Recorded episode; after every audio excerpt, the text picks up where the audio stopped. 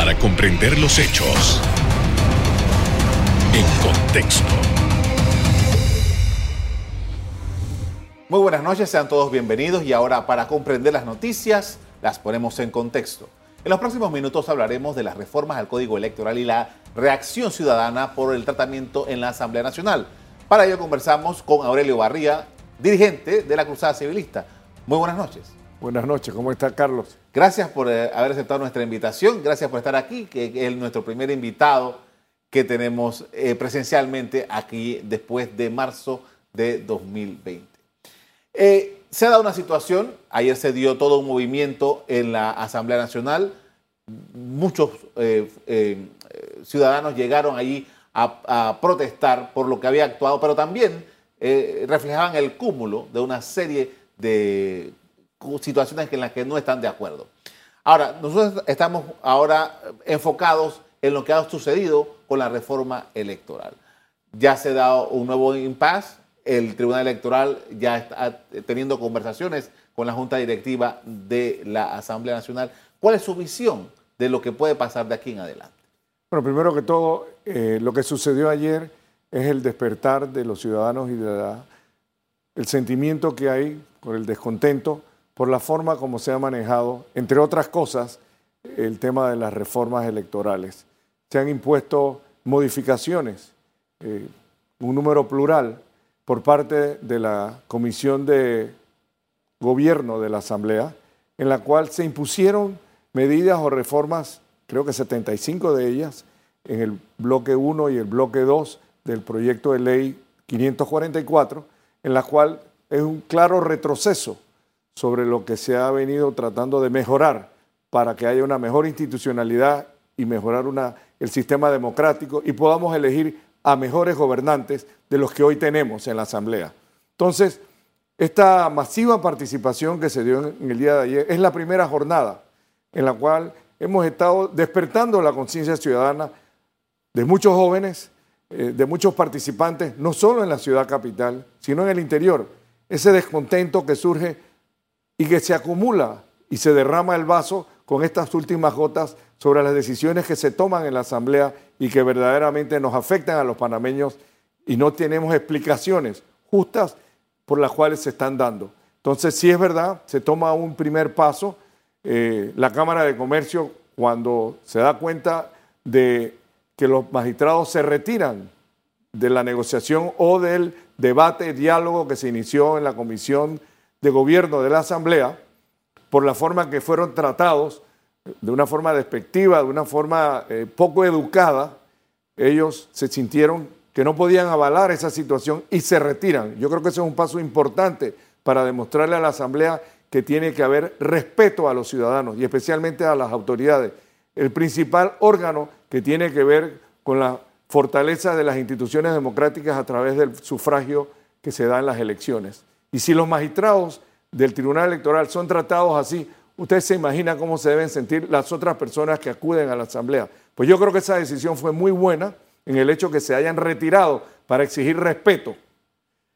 Luego vino eh, una decisión de parte del presidente Laurentino Cortizo que, solicita que los magistrados vuelvan y que, y que la Asamblea eh, produzca un diálogo para revisar los puntos actuados. Ese diálogo se dio ayer en la tarde, a la una de la tarde, en la cual los magistrados del Tribunal Electoral entregaron de vuelta a la Asamblea, entiendo yo, un documento en la cual tienen las, los, los artículos del primero y segundo bloque, las modificaciones que impusieron los diputados, y fundamentalmente fue el, el diputado presidente de la Asamblea y el y el, diputado quien preside el partido PRD, el partido gobernante. Ellos dos son los que han estado dirigiendo estos cambios que han dado un retroceso al sistema electoral a través del código electoral. Ahora, eh, dada las la circunstancias, lo que hemos estado viendo hasta ahora, eh, ¿qué garantías tienen ustedes, este grupo de ciudadanos, de que efectivamente a partir del lunes se pueda ver un panorama distinto y no eso que el Tribunal Electoral mencionó como un retroceso. No solo nosotros los ciudadanos, también el Tribunal Electoral tiene que pararse firme y hacerse respetar de que ellos han presentado una serie de recomendaciones y que esos, eh, esas modificaciones que se dieron en el primero y segundo, en el primer y segundo bloque sean revocados para poder este, empezar a discutir el tercer bloque, que son en total 250 artículos que están en, en el proyecto de ley 544, de los cuales han revisado 75 en el primer bloque y 75 en el segundo bloque. estoy seguro que el Tribunal Electoral no va a aceptar de buena forma que se mantengan esas medidas o esas modificaciones que hacen retroceder todo lo avanzado en el código electoral.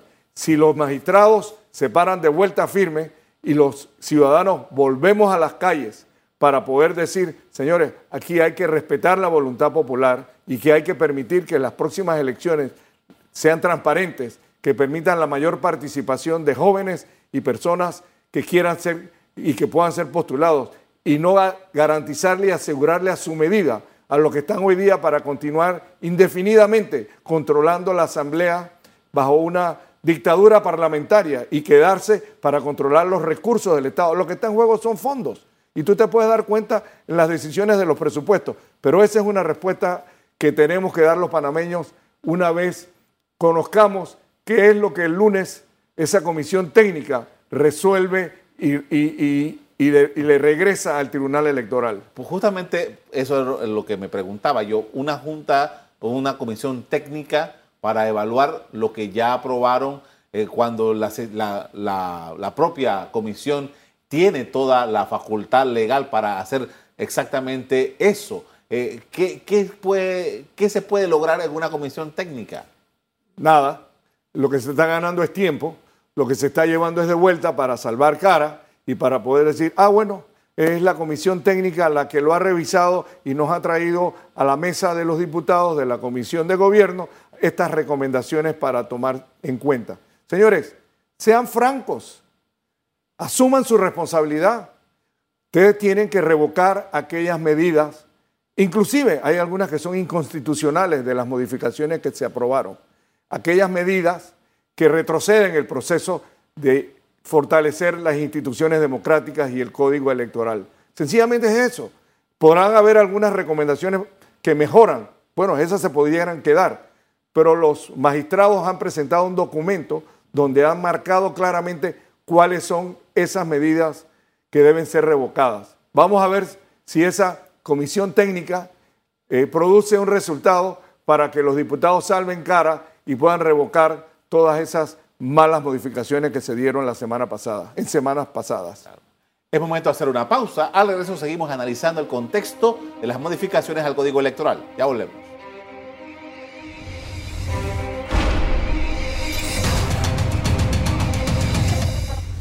Estamos de vuelta con Aurelio Barría, fundador de la Cruzada Civilista, quien analiza las repercusiones de la actuación legislativa frente a las reformas electorales y, estamos hablando de la comisión técnica. ¿Qué pasa si en la comisión técnica los diputados que la conformen y, sus asesores y tal dispongan que algunas o maticen algunas de las eh, eh, propuestas que ellos hicieron para mantenerlas en el nuevo proyecto de ley? Se podrán quedar aquellas que mejoren sustancialmente lo presentado. Nadie es perfecto y puede surgir una recomendación, pero todas aquellas que fueron impuestas para a su medida, a su beneficio y a su conveniencia, tienen que ser revocadas. Y ese es el mensaje que los ciudadanos mandamos en el día de ayer con el movimiento de la vigilia cívica ciudadana en la cual protestamos. Y lo vamos a continuar haciendo hasta que se den los resultados que todos esperamos en este país. No es cuestión de imponer, es cuestión de escuchar, dialogar y ser sensatos para mejorar lo que tenemos. Ahora, hablando de eso, justamente, hay una realidad y es que los diputados de la República tienen la facultad constitucional y legal para administrar esto de hacer las leyes. Hay una comisión permanente de reforma al Código Electoral que se reúne eh, cada vez que pasan las elecciones y ya sabemos todo el trámite que hay. Al final, este, esto que tenemos hoy día es un nuevo episodio porque ya ha habido otros episodios similares en el pasado en el que ese documento sale de la Comisión de Reformas Electorales, llega a la Asamblea y ocurren estos cambios. ya no es la primera vez, incluso que el Tribunal Electoral sale de la, de la discusión. Eh, ¿qué, cómo, ¿Cómo podemos saldar esta diferencia, esta situación en que los diputados tienen el derecho, pero la comisión, entonces, ¿para qué es el trabajo? Bueno, yo te voy a dar una explicación muy sencilla para las personas que escuchan este programa y ven este buen programa, que exactamente los diputados electos y que hoy están en la Asamblea fueron electos con el voto de los panameños, de los ciudadanos. Ellos están ahí colocados como un ejemplo para conducir el vehículo, pero el destino a dónde va ese vehículo lo ponemos los panameños y los ciudadanos. No son ellos los que nos deben establecer hacia dónde vamos. Ellos tienen que llevarnos por el camino que nosotros le dirigimos. Ellos son los conductores y los que manejan el vehículo, pero los que deciden el destino somos nosotros, los ciudadanos el poder del pueblo y de la voluntad popular es el soberano. Y eso es lo que ellos se han, se han olvidado, que ellos están ahí por la voluntad de los panameños y los ciudadanos que votamos, no para imponernos y, y establecernos una dictadura parlamentaria.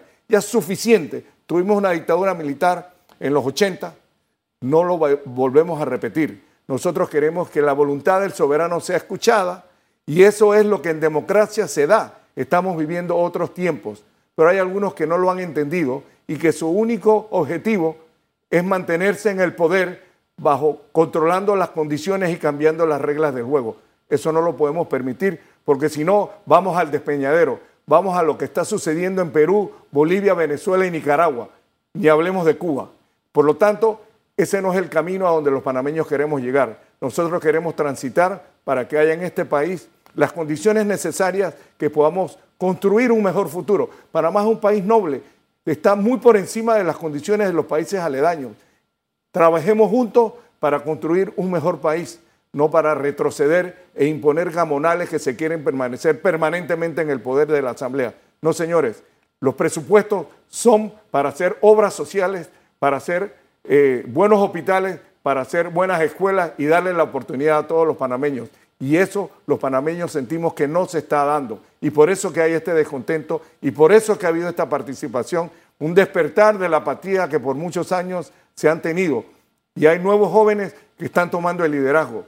Yo creo que eso es lo que tenemos que fortalecer. Ahora, eh, esta discusión es una más de lo que se vive en Panamá. Nosotros hemos tenido, producto de los últimos años, muchas discusiones por temas políticos, por temas económicos, y ahora, debido a la situación que nos ha planteado la pandemia, hemos estado en condiciones muy críticas, en una situación de salud que, nos ha impuesto otras, otros elementos y, otros problemas. Desde su punto de vista, la situación del país en términos generales, en, el país que estamos viviendo, ¿cómo usted la evalúa? Hemos vivido de los cinco años que tiene esta nueva administración, se han pasado solamente nueve meses antes de que llegara la pandemia en marzo del 2020. Y desde entonces, el 45%, 45 de los meses de esta administración están se han pasado ya. Quedan escasamente 33 meses de gobierno a esta administración, donde hemos vivido una de las pandemias más críticas y una de las crisis sanitarias antes nunca visto, acompañadas con una crisis económica, donde tenemos lastimosamente casi 180 mil personas desempleadas que necesitan tener un ingreso para llevar a sus casas. Pues tenemos que salir de, la crisis sanitaria. La vacunación se ha llevado muy bien y hay que reconocerle eso al gobierno nacional dirigido por el presidente Cortizo, pero eso no es suficiente porque tenemos que tener un plan de recuperación económica para darle trabajo a todos estos ciudadanos. No podemos vivir del vale, tenemos que crear las condiciones para que aquí haya inversión para que se le dé trabajo, no limosna a los panameños, no se puede explotar la pobreza, no se puede distribuir pobreza, lo que hay que distribuir es riqueza. Y la única manera que lo vamos a lograr es con inversiones, protegiendo la riqueza de Panamá, valorando el, valor que tiene este, este país con sus puertos, con su posición geográfica, con la logística, con las minas, que se reciban los ingresos que el país debe recibirse, pero que vengan nuevas inversiones de nacionales y extranjeros a desarrollarnos. Hay un gran reto hacia adelante. Vivimos una, después de la pandemia, una nueva normalidad y van a obligarse cambios porque estamos viviendo en un mundo tecnológico digital, Pues todos esos cambios requieren educación para la juventud. Si no, nos vamos a quedar atrasados como el resto de Centroamérica y nosotros tenemos la gran oportunidad de trabajar hacia adelante. Pero con estos diputados y con estas leyes y con estas imposiciones no lo vamos a lograr. Así es que o ellos escuchan la voluntad popular o vamos muy, por muy mal camino. Y eso lo tenemos que arreglar nosotros los panameños. Han pasado varios años en el que el, el órgano legislativo eh, ha sido muy mal evaluado. Eh, diferentes estudios, diferentes eh, encuestas han, manifestado que el peor de los, de los órganos del Estado que ha sido evaluado por los panameños es precisamente el órgano legislativo. Sin embargo, no ha habido muchos progresos en la imagen y en el comportamiento de los diputados. El problema no son las instituciones, el problema son la gente, son las personas que trabajan en esas instituciones. Tenemos una mediocridad en la Asamblea. ¿Pero por qué? Porque han sido clientelistas, porque en los pequeños circuitos electorales ha habido mucho clientelismo y muchas planillas y hay una dependencia con esos recursos. Y las personas en pobreza son explotadas y desafortunadamente hay que darles educación, hay que informarles para que ellos puedan no recibir un vale y recibir una, una dádiva. Lo que los panameños quieren es trabajo, es oportunidad de con su esfuerzo poder hacerse un mejor futuro. Pero eso lo vamos a lograr con gente que piensa en el futuro del país y no en los bolsillos y sus propios intereses, que son los que tenemos hoy día en la Asamblea. Con esto vamos a hacer una nueva pausa para comerciales. Al regreso, seguimos poniendo en contexto las incidencias legislativas respecto a las reformas al Código Electoral. Ya volvemos.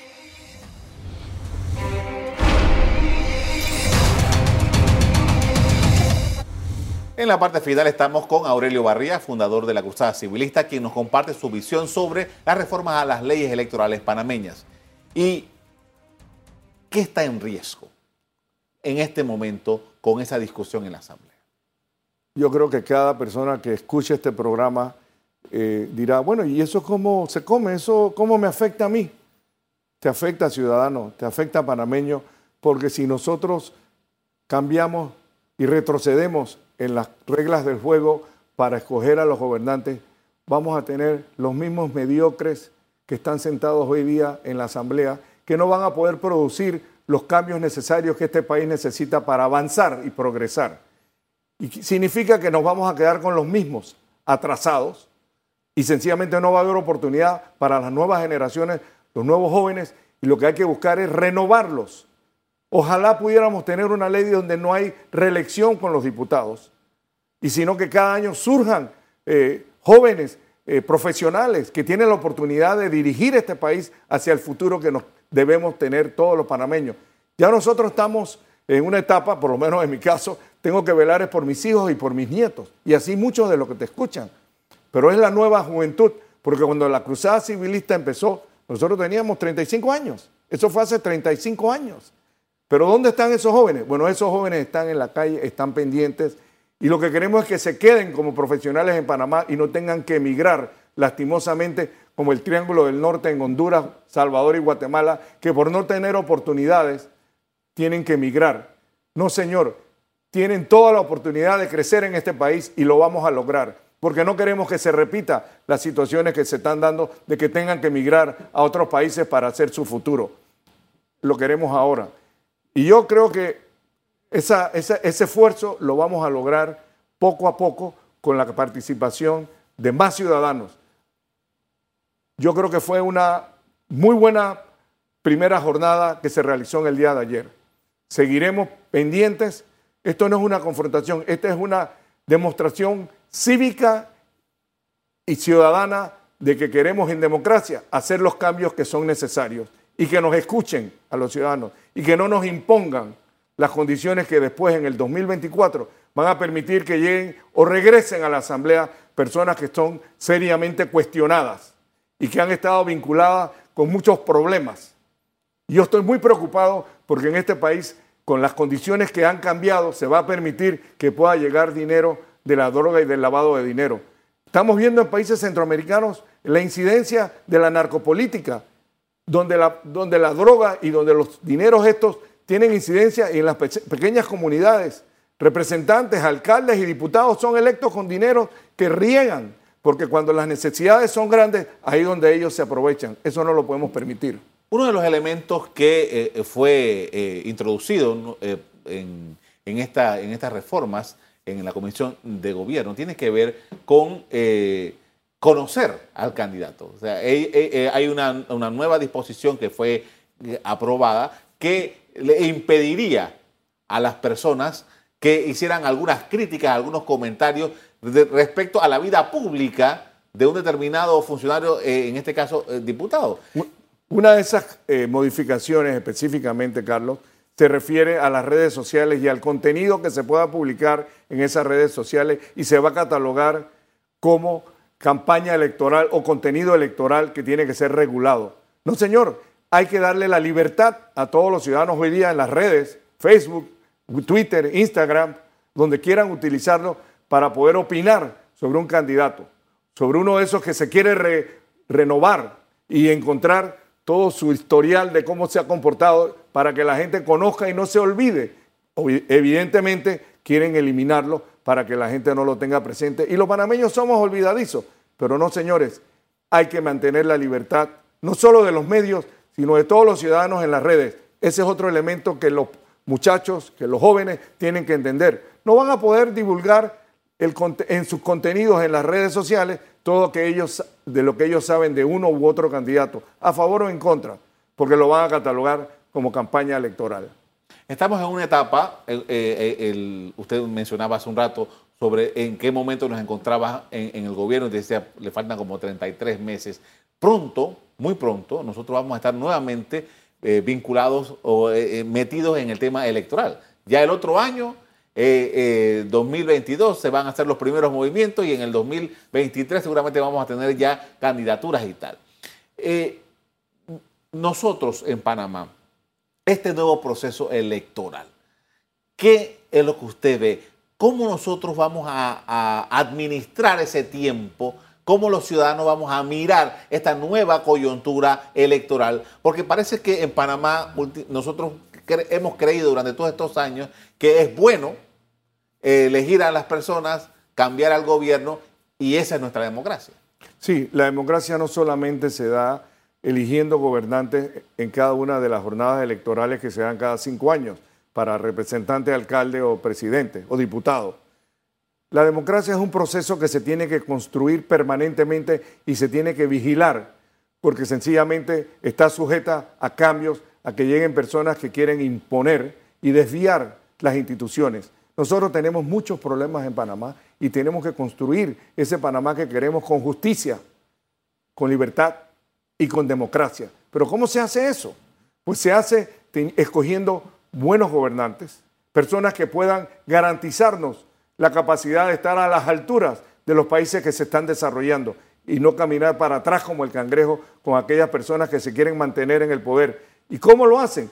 Pues todo lo que está en juego es el dinero los fondos que entrega el Tribunal Electoral, los topes de campaña. ¿Tú sabes cuánto se gastaron en la campaña eh, en el gobierno del presidente eh, eh, Cortizo?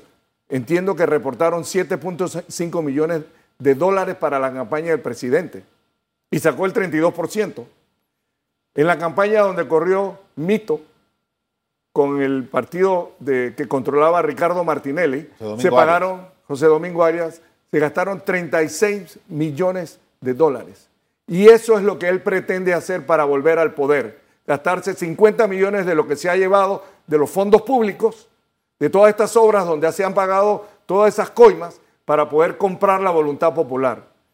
Cuando en otros gobiernos se han gastado en el de Varela 9.6 millones y son niveles mucho más razonables, pero lo que debemos evitar es que ese dinero corrupto ese dinero que viene de las mafias, que viene de las drogas, entre al sistema político y nos puedan imponer a esos candidatos con sabrá Dios qué otras intenciones. Eso es lo que está en juego, no solo hoy, sino en 2024. Y eso lo tenemos que arreglar ahora, porque si no será muy tarde. Como tú dices, quedan 33 meses, quedan 20 meses, porque el último año se conoce en inglés como el lame dog time del presidente actual. Ese, ese último año es político, periodo del de la pata coja, donde él ya la gente está pensando en el nuevo. Así que le quedan 20 meses, 20 meses para hacer dejar aquí en este país un legado. ¿A dónde nos van a dejar en el 24 si aprueban estas modificaciones que se han, impuesto para el interés, conveniencia de los que están ahora sentados ahí? Vamos a estar muy mal, pero no lo vamos a permitir. Y yo creo que eso es el significado, el despertar del día de ayer. Y no solo eso, eso no termina aquí. Vamos a estar vigilantes y pendientes para que se hagan las cosas bien. Y esperamos que se respete la voluntad, que lo que ha presentado el Tribunal Electoral con el Consejo Nacional de las Reformas Electorales sea revisado y sea mejorado, pero no sea recortado hacia atrás. Y el presidente, el Ejecutivo, tiene una gran responsabilidad. No se trata de vetar lo que aprueben ahí, porque no podemos quedarnos en el código electoral de las últimas elecciones. Se tiene que mejorar. No vamos a aceptar que se apruebe un texto para que luego sea votado y nos quedemos con el anterior. Esa no es la solución y lo decimos desde ahora. Listo. Le agradezco mucho por habernos acompañado esta noche para hablar sobre su forma de ver la situación que se presenta en la Asamblea con las reformas al Código Electoral. Gracias. Se informó que ahora se revisarán artículos que pueden ser violatorios a la libertad de expresión, al concepto de propaganda, los relacionados con la formación de nuevos partidos políticos, el financiamiento público y privado y el tema de la recolección de firmas para candidatos de libre postulación, entre otros. Hasta aquí el programa de hoy. A ustedes les doy las gracias por acompañarnos. Me despido invitándolos a que continúen disfrutando de nuestra programación. Buenas noches.